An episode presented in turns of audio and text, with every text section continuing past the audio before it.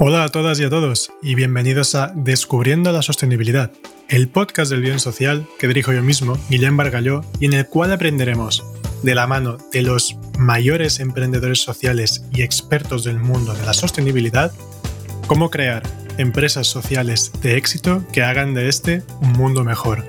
Bienvenidos.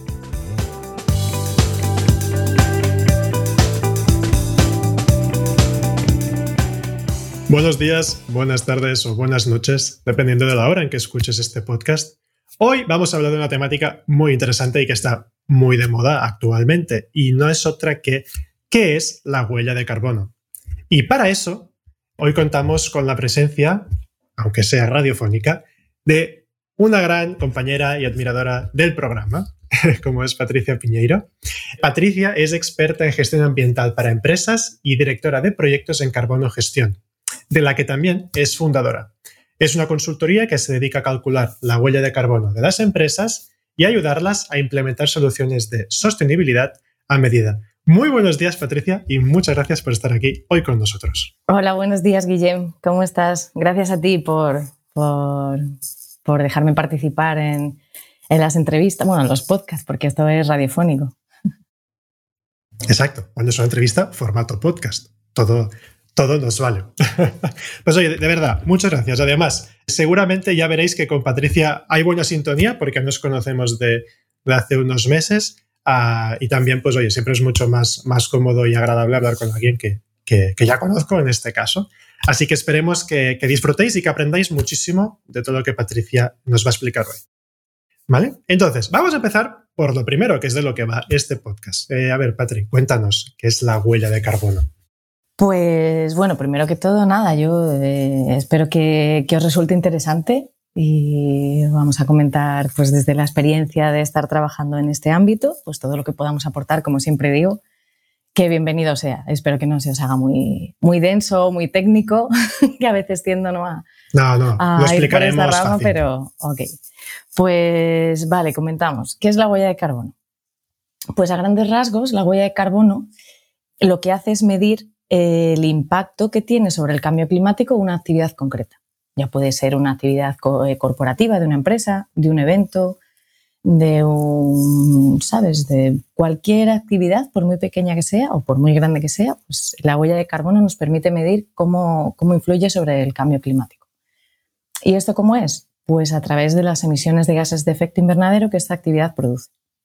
Entonces, la huella de carbono es la herramienta del indicador ambiental que nos permite cuantificar estas emisiones de gases de efecto invernadero y traducirlas en toneladas de CO2 equivalente, que es la medida estándar de, las toneladas de CO2, de los gases de efecto invernadero, que son los responsables del cambio climático. Es un poco así a grandes rasgos la huella de carbono. Vale, ¿te parece si hacemos un poco de, incisos? Aquí me salen unas preguntillas. a ver, primero, eh, sería importante. ¿Cuáles son los gases de efecto invernadero? Y si puedes explicar también qué es el efecto invernadero. claro, aquí. pues mira, los gases de efecto invernadero son eh, seis, ¿vale? Entonces tenemos.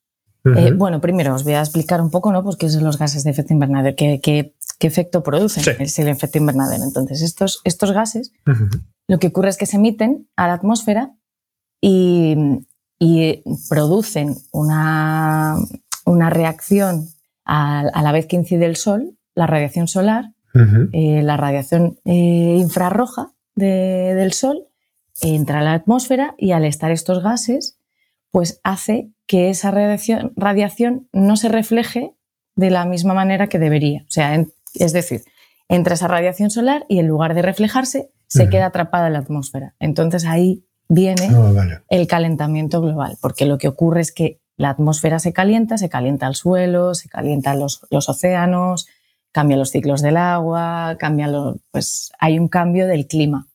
Esto es producido por estos gases de efecto invernadero. Entonces, estos gases, hay seis tipos diferenciados de gases de efecto invernadero.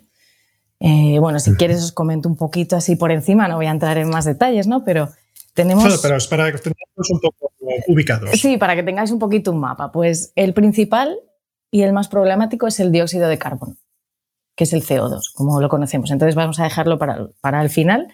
Pero tenemos, por ejemplo, vapor de agua, que es, que es un gas de efecto invernadero, pero es, pero es de producción eh, natural. O sea, simplemente, claro, se gestiona, sí, sí, sí. Es otro gas que se emite a la atmósfera. Tenemos el óxido nitroso, que es el, que, el que se deriva del uso de fertilizantes nitrogenados. Eh, por ejemplo, pues como ocurre en el Mar Menor. Pues, ¿Qué ocurre? Que hay muchísima agricultura eh, intensiva, entonces estos compuestos nitrogenados que se añaden a los cultivos derivan al mar. ¿Y qué ocurre? Pues que como hay mucho nitrógeno, mucho óxido nitroso, ni, eh, nitroso, las algas crecen desproporcionadamente, la vegetación de esa zona crece desproporcionadamente, absorben el oxígeno que se emite a la atmósfera y aparte se produce eutrofización, que es toda una zona pues con una vegetación bastante, bastante grande y deja sin oxígeno ¿no? pues esa parte del mar, por ejemplo, en el mar, ¿no? Pero, pero bueno, centrándonos en las emisiones, pues este, este óxido nitroso es, se produce sobre todo por esto, por, por los fertilizantes nitrogenados. Tenemos los clorofluorocarbonos, que son compuestos químicos de, procesos industriales, originados en procesos industriales o en, eh, ¿cómo se dice?, la climatización, nuestros equipos de aire acondicionado. Pues estos son los, uno de los gases más potentes que hay, los que mayor efecto invernadero tienen. Lo que ocurre es que la concentración que tienen estos gases no es la misma que, por ejemplo, el CO2, que ahora hablamos de eso pero bueno, para que sepáis un poco más. Eh, tenemos el ozono troposférico, que se produce por, por eh, los, los, tubos de escape de los, de los vehículos, pues también se produce el, el, ozono troposférico, el metano de la fermentación de bacterias anaerobias, pues en, en el intestino ¿no? de los, de lo, del ganado, en la agricultura, o sea, en la ganadería intensiva. Vale, no voy a hacer la broma que siempre se hace con el metano, ¿no? Eh, sí, pero es que en realidad, claro, o sea, nosotros también producimos metano. El metano se produce en zonas pantanosas donde hay, donde hay bacterias anaerobias, se produce una fermentación y se genera ese metano en los vertederos.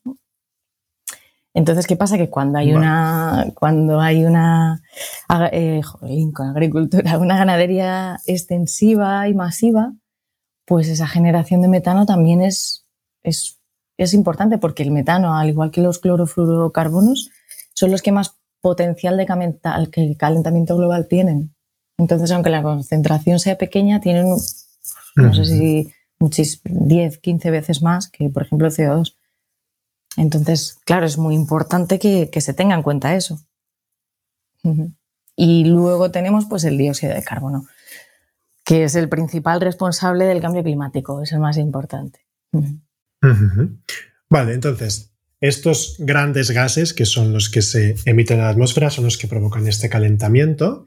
Eh, bueno, que este calentamiento al final no es que siempre estemos con un clima más cálido, sino que también lo que hace es que hay mucha descompensación. Los inviernos son más fríos y los veranos son mucho más calurosos. No, no es solo que solo, solo, solo eh, tengamos mucho más calor y desaparecerán también los inviernos, imagino.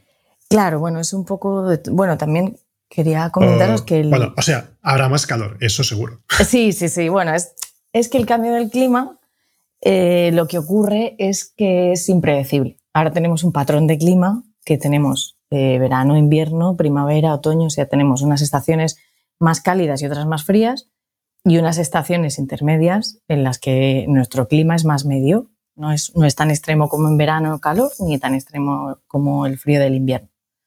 Entonces tenemos una, variación térmica. Entonces esto, con el cambio climático, lo que ocurre es que cada vez se van a extremar más estos extremos, nunca mejor dicho. Entonces el verano será mucho más caluroso, habrá más olas de calor, el invierno tendrá nevadas más fuertes, tendrá temporales más fuertes.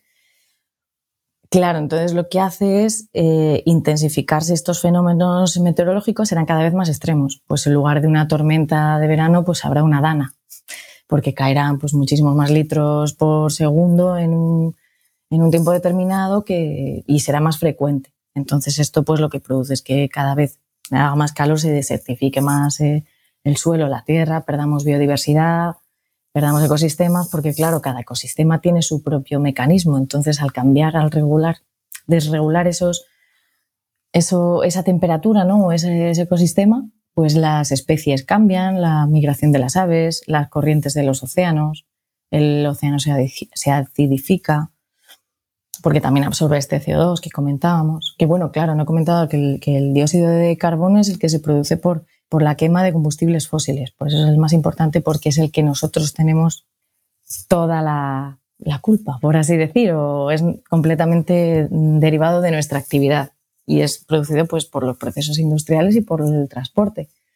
Y es por la quema de combustibles fósiles. Al quemar carbón, petróleo, madera, pues se producen estos gases y tenemos una concentración de estos gases pues, pues desmedida y esto es lo que está haciendo que este clima esté cambiando, por lo que hablábamos antes ¿no? de ese calentamiento global. Pues aquí tocas un tema interesante, que es el de la culpa o la responsabilidad. En este caso, es verdad que la culpa, aunque a veces sea la culpa de algunos, es más la responsabilidad de, de algunos. ¿Qué papel juega la actividad humana y la actividad empresarial en este efecto, fenómeno? Porque muchas veces se intenta como pasar la pelota a las personas a nivel individual, pero las empresas tienen mucho que decir. Totalmente. Bueno, aquí es que sí que es verdad que lo de la culpa como tal, pues es que no es que tengamos la culpa, es que es nuestra responsabilidad y es, y es una causa es causalidad, es causa de, una actividad nuestra. Entonces, no es que sea, o sea, todos, es lo que digo, todos tenemos que ver en el cambio climático, es, es cosa de todos nosotros, porque nos afecta a todos y es algo que lo que todos podemos contribuir. Y aunque se crea que las grandes corporaciones o la administración pública debe trabajar en esto, que por supuesto así debe ser, pero desde, nuestro, desde nuestra actividad tenemos mucho poder con todo esto y y todo esto es la suma de muchos granitos, al final es una montaña. Pues esto es igual, ¿no? Si todos cambiamos nuestra manera de, consumir y de, y de, y bueno, consumir energía. Al final es lo que yo siempre digo, ¿no? Que problema de todo esto es cómo consumimos la energía. Y este problema viene de, de antes de, o sea, de la revolución industrial, comenzamos a producir, a utilizar nuestra, la energía, ¿no? Pues a producir esta energía a través del carbón, y comenzamos a tener un desarrollo brutal, más población, ¿no? un desarrollo de nuestra actividad económica y, social al final. Entonces, ¿qué ocurre? Que estas emisiones de gases de efecto invernadero se concentran y llevan concentrándose muchos años. No es algo de ahora, no es algo de...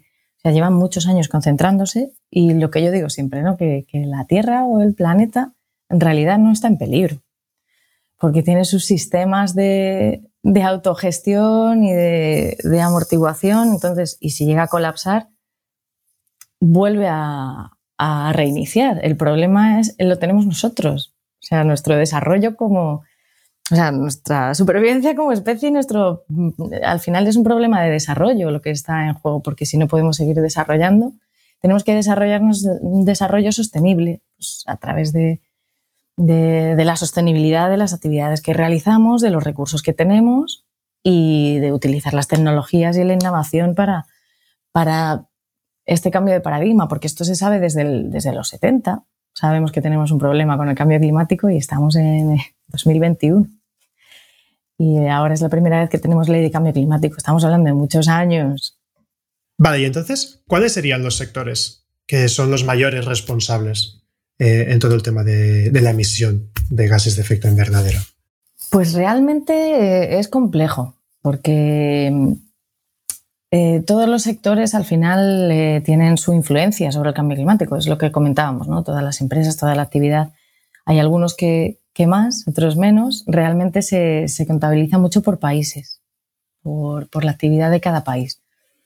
pero bueno, sectores, pues el sector transporte, la aviación, el sector industrial, dependiendo ¿no? qué, sector, ¿no? pues las navieras, eh, pues todos estos. De hecho, hay un, hay un mercado de, emisiones que es obligatorio para este determinado tipo, o sea, este sector de...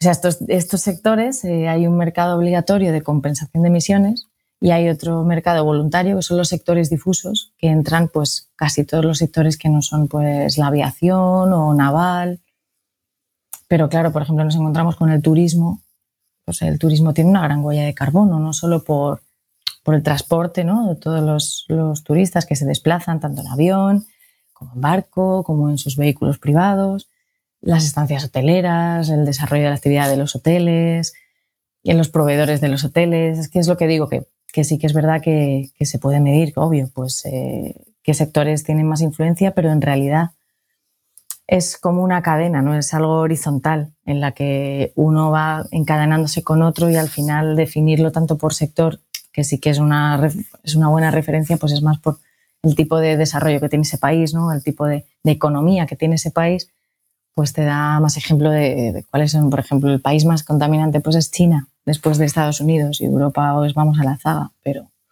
pero claro, vas viendo un poco pues, pues estas esta diferencia de emisiones es dependiendo un poco del desarrollo que tenga cada país, del, del desarrollo económico que tenga cada país. De China leí que el gran problema venía sobre la, toda extracción del, carbón ¿no? y el uso del carbón para la energía. ¿no?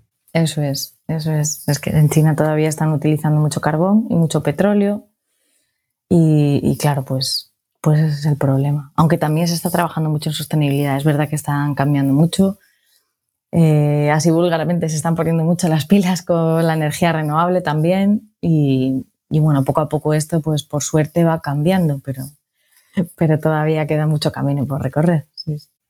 Vale. Y entonces, vamos a ver, porque tú al final te dedicas a calcular esta huella de carbono, pero teniendo en cuenta, yo realmente a mí me fascina, porque es algo que no sé para nada cómo debe ser tu día a día o cómo se calcula todo esto. Me parece una gran movida y, más porque además cómo calculas pues todo o sea, al final cuando ves estas grandes torres que emiten eh, gases y dices, pues ¿cómo vas a medir esto? ¿Cómo es tu día a día y cómo, realizas estos cálculos? pues, eh, a ver, te cuento un poco así a grandes rasgos. Realmente, cuando tú ves una chimenea ¿no? que tiene emisiones directas de un proceso industrial, pues puedes medir esas emisiones con un medidor, pues como tenemos de contaminación, ¿no? Pues un aparato eh, físico que tú lo pones ahí y te dice la concentración de emisiones que tienes. Pero en este caso no es así. En este caso, por ejemplo, nosotros en Carbono Gestión, pues trabajando con las empresas, lo que hacemos es entender cómo es la actividad empresarial. Ya te digo, puede ser un evento, puede ser un corporativa, pongamos una empresa, ¿no? Pues mira, yo tengo una empresa de diseño gráfico, entonces nosotros no tenemos emisiones, ¿no? Dices, claro que tenéis emisiones, porque parece que las emisiones solo van vinculadas a procesos industriales o, o a tubos de escape, ¿no? Que lo ves directo. Pero no es así. O sea, por ejemplo, una empresa de diseño gráfico, pues oye, nosotros no tenemos emisiones. Dices, vale, ok.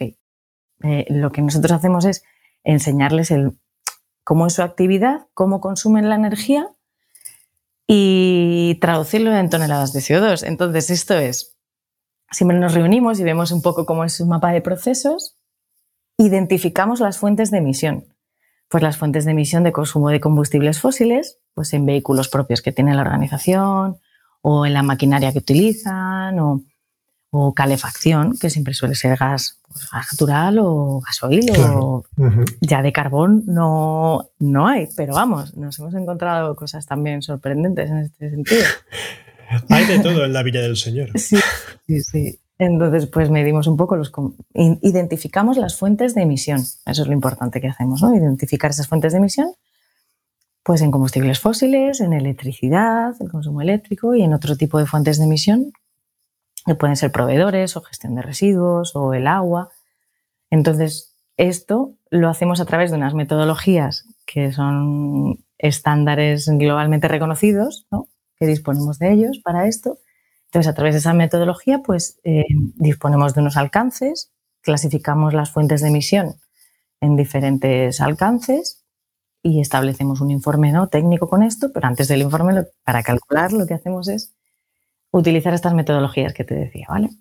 Entonces, por ejemplo, tenemos la ISO 14064, que es norma, y el GHG Protocol, ¿no? Son un poco los estándares globalmente reconocidos que se utilizan para la medición de la huella de carbono. Entonces, una vez que tenemos identificadas estas fuentes de emisión, aplicamos un dato de actividad, pues como te decía, ¿no? combustible fósil, consumo eléctrico, eh, lo clasificamos eh, según estos datos de actividad y utilizamos los factores de emisión para poder traducir estos, estas, estas fuentes de emisión y estos datos de actividad en toneladas de CO2 equivalente. Es toneladas de CO2 es equivalente porque no es solo eh, CO2, son todos los gases de efecto invernadero. Entonces, la equivalencia en todos los gases de efecto invernadero es lo que se mide en toneladas. como comentábamos, es básicamente CO2, pero también implica otro tipo de gases y por eso es toneladas equivalentes. Vale. Aquí, tengo una duda, por ejemplo. Sí. Bueno, una o varias, ¿eh? pero bueno, Empiezo, por la primera. Eh, hablamos, por ejemplo, de las fuentes de energía. Entonces, por ejemplo, tú tienes un, suministro contratado que es una, es una energía no renovable. Entonces, ¿quién debe compensar esta huella de carbono de esta energía no renovable? ¿Tú como empresa o la empresa suministradora? ¿O se hace como una doble aplicación? O sea, tú y la empresa suministradora. ¿A quién le corresponde compensarlo? Claro, aquí estamos hablando de compensar. Entonces, esto ya es, esto ya es eh, otro término. O sea, aquí sería, imagínate, nosotros lo que tenemos es que medir. Tenemos que medir qué comercializadora tenemos, pues cuál es el factor de emisión que ellos tienen, que esto, los factores de emisión, claro, no hemos comentado antes, es el potencial de calentamiento global que tiene ese gas en una concentración medida pues en unidad, ¿no? en kilómetros hora, en kilovatios hora, ¿no? Bueno, en otras unidades. Entonces es como esa equivalencia y estos son datos que, que, son oficiales y, son de, diferentes fuentes ¿no? de, científicas que los ponen a, a disposición anualmente pues, para poder gestionar estos cálculos. ¿no? Entonces, nosotros lo que, bueno, nosotros en general lo que se hace es medir esta, por ejemplo, una comercializadora. Pues tenemos X, el nombre de la comercializadora que sea, el factor de emisiones es 0,31, por ejemplo. Eh, kilogramos o toneladas de CO2 por por kilovatio tal. Entonces, tú tienes que medirlo porque tú estás utilizando la energía. Aquí es lo que te digo que es por metodología nosotros definimos los alcances y siempre comentamos con las empresas pues cómo ellos, qué cuál es el alcance más adecuado para ellos, pero siempre lo gestionamos nosotros. Siempre mm, ponemos a su disposición las diferentes opciones que tienen, pero por ejemplo hay emisiones directas y emisiones indirectas o otras emisiones indirectas. Estas son emisiones indirectas, es decir, no son propiedad de la organización, de la empresa. Tú tienes un vehículo propio y tú arrancas ese vehículo y estás emitiendo directamente CO2 y otros gases a través del tubo de escape. Pero si tú consumes electricidad, no estás emitiendo CO2 ni emisiones de gases de efecto invernadero, pero la producción de esa electricidad sí que genera estas emisiones de gases de efecto invernadero. Entonces, el productor de, esta, de estas emisiones es la comercializadora. Entonces, eh, la idea no es que se compensen, la idea es que no se produzcan, que es lo que hablamos siempre. O sea, la idea de poder calcular todo esto es poder reducirlo y poder minimizarlo. Es el fin de tener. bueno, sí, esa sería la clave. Claro, claro. Entonces, eh, claro, el mecanismo de compensación es otro mecanismo que existe, que también hablamos si quieres luego más tarde, pero, pero claro, la idea es poder reducir esas emisiones y que no se produzcan. Entonces. Luego lo mencionamos seguro. Vale, genial. Pues eh, al no, o sea, cuando se producen es, y no se pueden reducir es cuando entra en juego la compensación, ¿vale? Pero el objetivo es reducirlas y intentar mitigar este, este efecto invernadero. Entonces, para reducir estas emisiones, lo suyo es que la fuente de energía utilice eh, fuentes renovables, inagotables y que no son contaminantes. Si utiliza carbón para producir esta energía. Exacto, exacto ellos producen la energía, pero al final nosotros somos los que lo consumimos. Entonces tú como empresa compras esa electricidad y la consumes. Entonces, estás, mm, pues tú, tienes la elección de, lo que decimos siempre es muy importante, de contratar una suministradora, una comercializadora o otra comercializadora.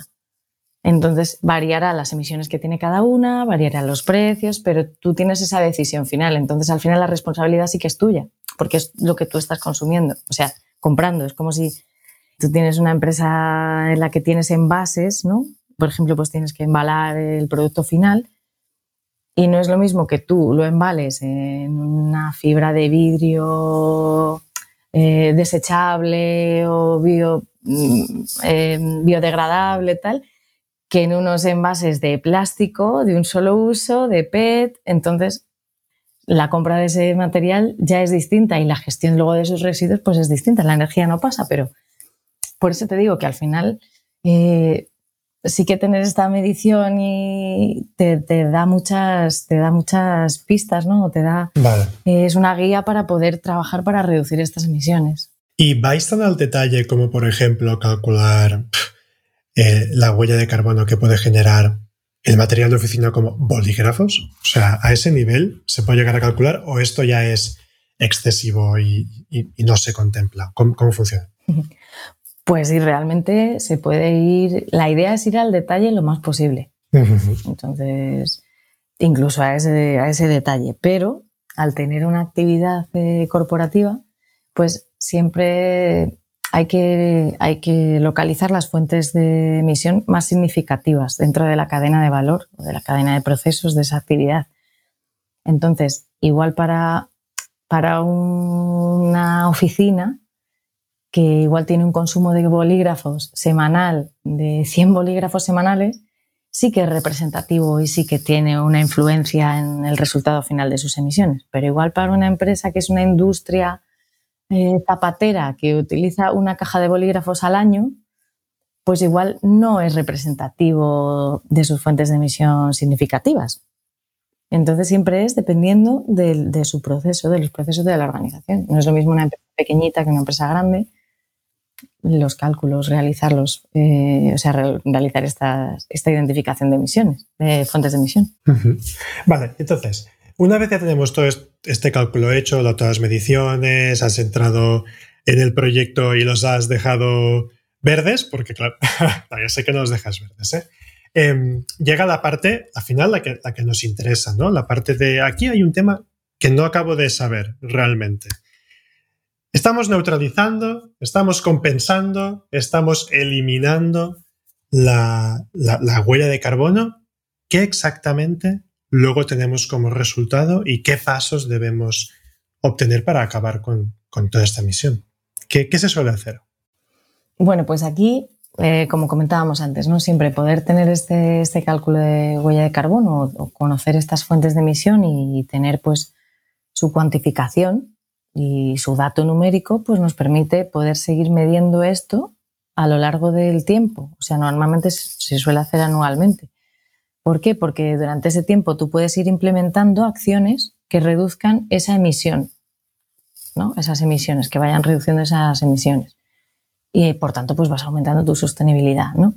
Pero la idea que pasa que cuando tú sabes que tienes un foco grande de emisiones y que lo, quieres reducir, pero para reducirlo necesitas, pues imagínate, que tenemos un consumo eléctrico muy elevado y, y pues eh, cambiamos eh, bombillas eh, cambiamos a bombillas LED. Para la climatización pues aislamos un poco no pues con las ventanas unos materiales X no em, pequeñas acciones que puedes ir haciendo así sin una inversión grande pero igual dices es que nuestro mayor consumo es eléctrico y nos gustaría instalar unas plagas solares ¿no? para tener mm, cero emisiones de generación de electricidad y poder reducir tu factura eléctrica, porque estás generando tu electricidad, que es muchísimo más económico que comprándolo a un tercero. ¿no? ¿Qué pasa? Que para poder, por ejemplo, instalar estas placas fotovoltaicas, ¿no? esta instalación solar, pues hay empresas que lo pueden hacer fácilmente y hay otras empresas pues, que requiere de, una inversión que igual no se la pueden permitir en ese año. ¿no? Entonces existe el mecanismo de desarrollo limpio, que es un mecanismo que gestiona Naciones Unidas, ante la necesidad de actuar eh, frente al cambio climático, porque es algo que es acuciante y estamos en, crisis climática declarada desde 2019, no estamos hablando, o sea, perdón, emergencia climática. Entonces estamos hablando de que tenemos un problema encima que tenemos una emergencia que, que, cubrir. Entonces, para estas emisiones que digo que no se pueden ir reduciendo, que es la idea, ¿no? Pues cada vez ir siendo más sostenible y ir reduciendo tus emisiones, pues existe la compensación de emisiones. ¿Qué quiere decir? Que como las emisiones son globales, aunque tú estés trabajando local y tus emisiones las tengas en Madrid, por ejemplo, en Coruña o donde sea, ¿no? Esas emisiones van a la atmósfera y van al calentamiento global. Entonces da igual que estés trabajando local en, en Senegal, en Chile, en España, al final es lo mismo todo. Entonces, este mecanismo de desarrollo limpio lo que hace es crear proyectos que elimina estas emisiones de la atmósfera, como son proyectos forestales. Sabemos que, el, CO2 se almacena tanto en los árboles, que lo absorben, en todos los, organismos que realizan la fotosíntesis, absorben CO2 y emiten eh, oxígeno. Entonces, nosotros también hacemos, eh, nosotros, nuestro cuerpo, nuestro organismo tiene un 18% de de carbono, perdón. O sea, es un elemento súper importante para, para, nosotros. Entonces nosotros hacemos, claro, o sea, es importantísimo para la vida, pero en las concentraciones que tenemos y cuando se, mezcla con el oxígeno, pues ahí es donde tenemos el problema de la temperatura, eh, la aumento de la temperatura y de todo lo que hemos comentado antes. Entonces, este, este CO2 lo absorben los, los, las masas vegetales y forestales, los árboles y la vegetación, y los océanos son el mayor medio de absorción de CO2 del que disponemos. Casi el 50% de las emisiones que emitimos las absorbe el, el es increíble, los ¿eh? mares. Sí, sí, sí. Porque siempre pensamos en los árboles, que es cierto que son muy necesarios porque producen oxígeno, y sin oxígeno estamos perdidos, pero, pero el mar absorbe ese Estamos muy caput. Sí. Pues los mares son los responsables de que de la, casi la mayoría de la absorción de las emisiones. Y ahí es donde entraba en juego lo de la acidificación de, de los océanos y los cambios de corrientes y la vegetación que hay en los mares. O sea, estamos perdiendo la biodiversidad porque cada vez tiene más CO2 el mar que no debería y eso está cambiando todos los ciclos que, que van en cadena ¿no? con esto. ¿Cuáles son los grandes absorbentes de CO2 en el mar? Pues eh, la vegetación, las algas y todos los organismos que realizan la fotosíntesis y, y, los, los, organismos marinos, o sea, los, los, peces y... O sea, es todos los organismos que están dentro del mar los que hacen esta absorción de emisiones. No es el agua en sí, sino los organismos que viven en, el mar. Es el plancton, las algas.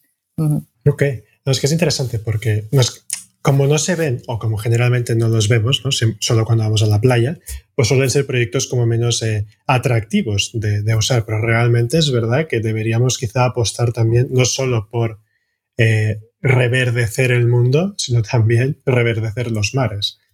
Proteger los océanos, sí, sí, proteger nuestros océanos es, es muy importante. Pero además has dicho algo muy curioso con el tema de que no se ve, ¿no? Claro, como está en el océano, no se ve toda la biodiversidad que hay ahí dentro, ni se ve todo lo que, lo que, lo que hay ¿no? dentro del mar, pero también es algo que yo siempre digo con las emisiones. Tú fíjate, nosotros no somos conscientes de, o sea, tenemos un problema tan grande con las emisiones porque no son tangibles, porque no las vemos. Porque nosotros vemos cuando hay una tormenta, ¿qué pasa? Pues que el agua sube, sabemos, hay una inundación, lo estamos viendo. Cuando hay un incendio lo vemos, vemos el humo, vemos los árboles, pues todo ¿no? el desastre que es, todo lo vemos, pero las emisiones son igual de desastrosas o más porque son las responsables de que estemos así y no las vemos. Y yo siempre digo, si pudiésemos, o sea, por ejemplo, cuando en las grandes ciudades, ¿no? Pues nosotros que estamos en Madrid, pues tú vas y si sales de la ciudad, cuando estás fuera de la ciudad ves la boina, ¿no? Típica que se habla, la boina, que es de un color rosa, eh, gris, amarillento, dices, no puede ser porque estás ahí dentro y no lo ves, pero estás ahí. Y entonces los gases son incoloros. Pero ¿qué pasa? Que con todas las partículas en suspensión de la ciudad. Aquí yo. claro, pues tienen ese color. Pero si cada tubo de escape tuviésemos, eh, por ejemplo, ¿no? solo, solo, de los, solo hablo de los vehículos. Tuviésemos un colorante, imagínate, un colorante alimenticio que no fuese tóxico o tal, con un color, alucinaríamos de cómo estamos respirando, del aire que respiramos. O sea, sería todo naranja, por ejemplo, imagínate que fuese naranja, sería toda la ciudad naranja y seríamos conscientes de que estamos dentro de algo. Porque claro, lo que te digo, los contaminantes, los gases contaminantes no se ven, pero estamos respirándolos y estamos dentro de ello. Entonces hay, hay cosas que no son tan tangibles que, ese es el problema, que parece que no están cuando sí que están. El cambio climático tiene bastante, hace bastante mal marketing porque parece que, nunca ah, lo veamos todo realmente complejo como es, sino que como todo va pasando y parece que nos vamos adaptando, eh, y bueno, esto pasa aquí, esta otra cosita pasa por otro lado, eh, o sea, realmente si fuera, si matara más rápido y si los efectos se vieran mucho más, ah, de una forma mucho más ah, bestia, digamos, estaríamos más en alerta de la que se nos viene encima.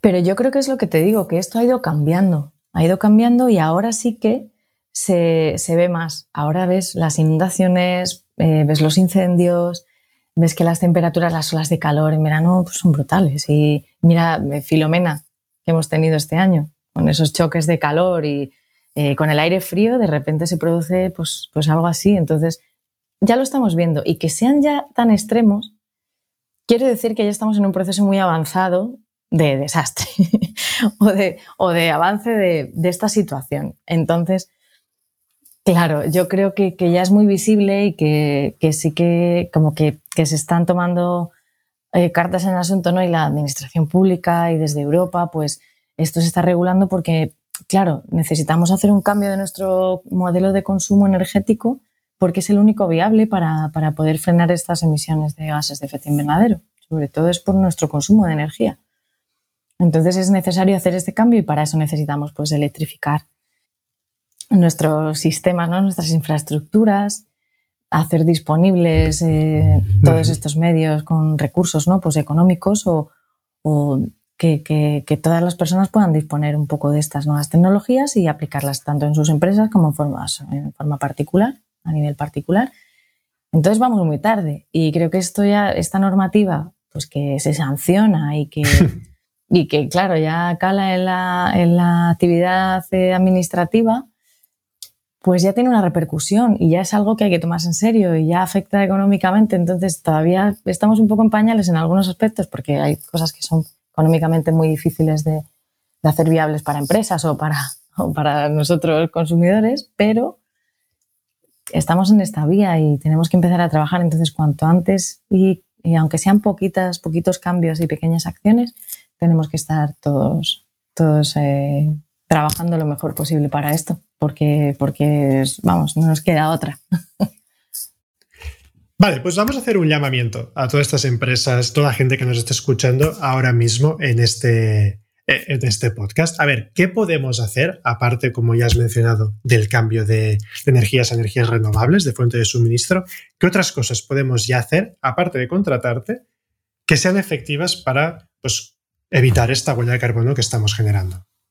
Bueno, pues primero de todo, yo creo que es muy importante para las empresas. Claro, yo, eh, pues, como hablábamos, me dedico a esto, ¿no? Y a medir este, este, impacto, pero no tiene por qué ser con nosotros con Carbon Gestión, puede ser con otra empresa, puede ser su propia gestión de ellos, ¿no? De las empresas. Pero es muy, muy, muy importante que midan cómo están trabajando, que midan cuál es el impacto que tienen. Porque, claro, si no, si no se conoce esto, es muy difícil poder trabajar poder ir mejorando eh, si no se tienen unos datos, algo cuantificado que se pueda medir en el tiempo también. O sea, creo que es muy importante sentarse a analizar cómo es el desarrollo de la actividad, qué impacto tiene, qué, qué, eh, cuáles son las fuentes importantes de emisión y sobre eso ya se puede trabajar en muchas, en muchas acciones, ¿no? Y dependiendo siempre pues, de las empresas, cada uno pues, Habrá empresas que necesiten trabajar más, pues, eh, pues tengan un consumo energético grande y, quieran trabajar, pues como comentábamos, ¿no? en, esta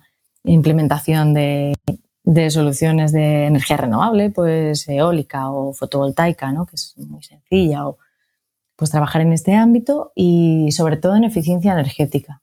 Hay diferentes aspectos que son muy no son, no son muy costosos o no son muy difíciles de implementar, son pequeños cambios de hábitos o, pues, por ejemplo, cambiar las luminarias, pues unas bombillas incandescentes por unas de, LED o utilizar salas en las que haya luz natural en vez de en lugar de luz artificial o climatización.